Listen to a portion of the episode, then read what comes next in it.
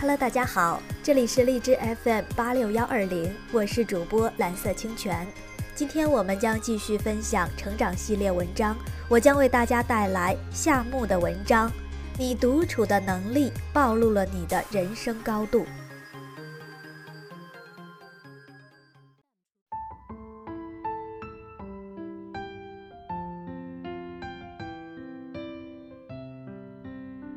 知乎上有这样一个问题：为什么那么多人开车回家，到了楼下还要在车里坐好久？其中有位网友的回答特别赞，他说：“很多时候我也不想下车，因为那是一个分界点。推开车门，你就是柴米油盐，是父亲，是儿子，是老公，唯独不是你自己。在车上。”一个人在车上想静静抽颗烟，这个躯体属于自己。许多人都有过这种想要放空自己、远离凡尘俗世的体验，因为它能让你主动倾听自己，感受自己的存在，不至于让自己迷失在复杂的世界中。事实上。每个人在骨子里都需要一个留白、独处的空间。如果说学会与人交往是一种能力，那么学会安静独处也是一种能力。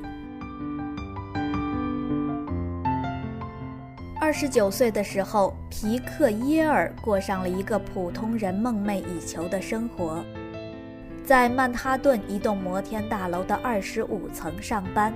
住在派克大道与二十街交界处的一间公寓里，和一群志趣相投的人共事。工作内容精彩无比，是为《时代周刊》报道国际时事，而且没有什么家庭负担，可以随心所欲地到世界各地旅行。忙碌的生活让他感到兴奋。但在内心深处，他觉得自己只是一直在狂奔，却无法确定前行的方向。后来，耶尔决定逃离这样的梦幻生活，他放弃了稳定的工作，搬到日本古都京都，在一条后街的一个小房间，简简单单的生活了一年。结果，当他从纷乱的世界中抽离出来后，他反而找到了自己真正的方向，也把世界看得更清楚了。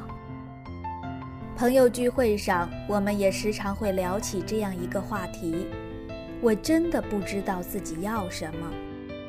许多人会说，那是因为你做的事情不够多，见的世界不够大，所以迷茫，所以彷徨。一个人的视野对他的未来有着举足轻重的作用，这无可厚非。但这其中，人们对视野的理解往往比较狭窄和简单，因为提升我们的不是物理意义上的运动，而是我们赋予运动的精神。就如耶尔所说。每次旅行归来，只有当我回到家里，花时间静静地坐下来，将双眼所见转化为内心洞见之后，整个旅行的意义才得以浮现并深化。事实上，我们很大一部分生活是在脑海里发生的，它们以记忆或想象、猜测或诠释等形式出现。因此，改变生活最好的方法就是改变看待生活的方式。换句话说，正是我们所选择的视角，而不是去了什么地方，最终决定了我们身处何处。当你用慢下来的节奏去看待周遭的一切时，一切都会随着你看问题角度的改变而改变。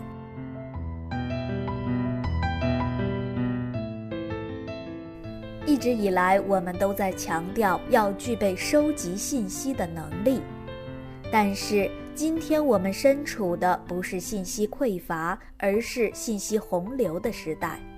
也就是说，过滤信息的能力越发显得重要。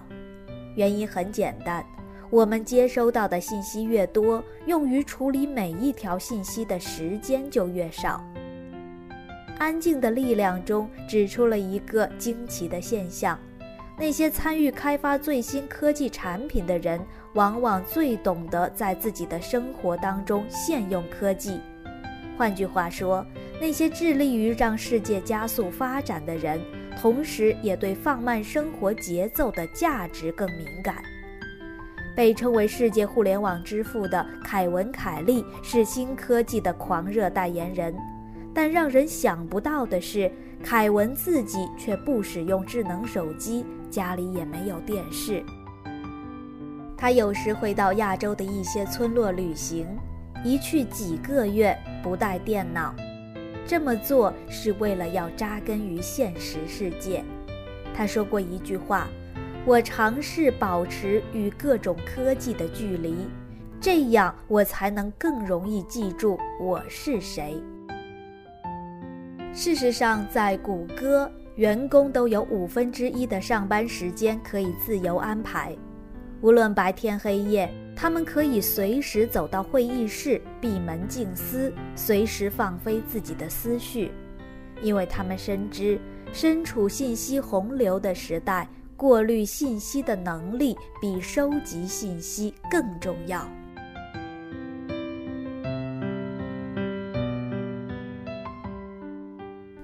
很多人认为，安静独处需要与外界隔绝，抽取出一段时间静坐才能完成。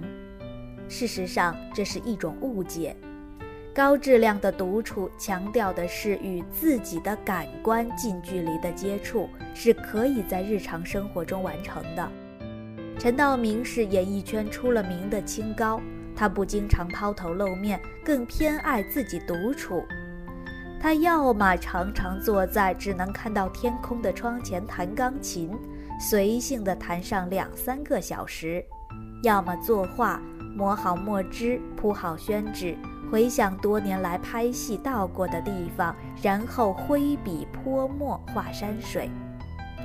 这样的生活让他舒适又恬静。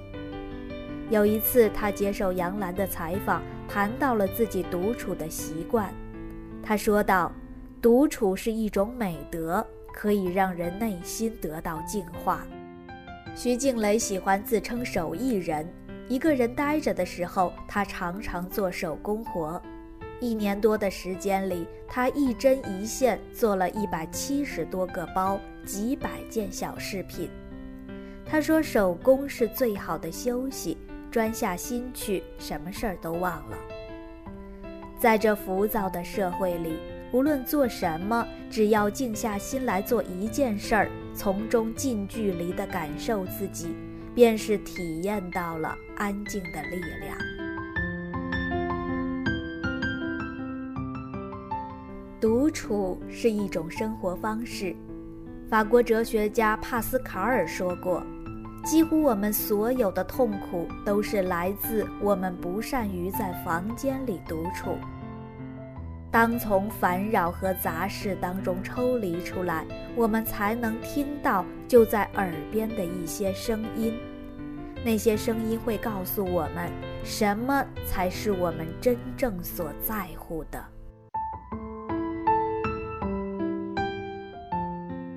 好的，伙伴们，今天的文章就分享到这里，感谢你的收听，伙伴们晚安，我们明天再见。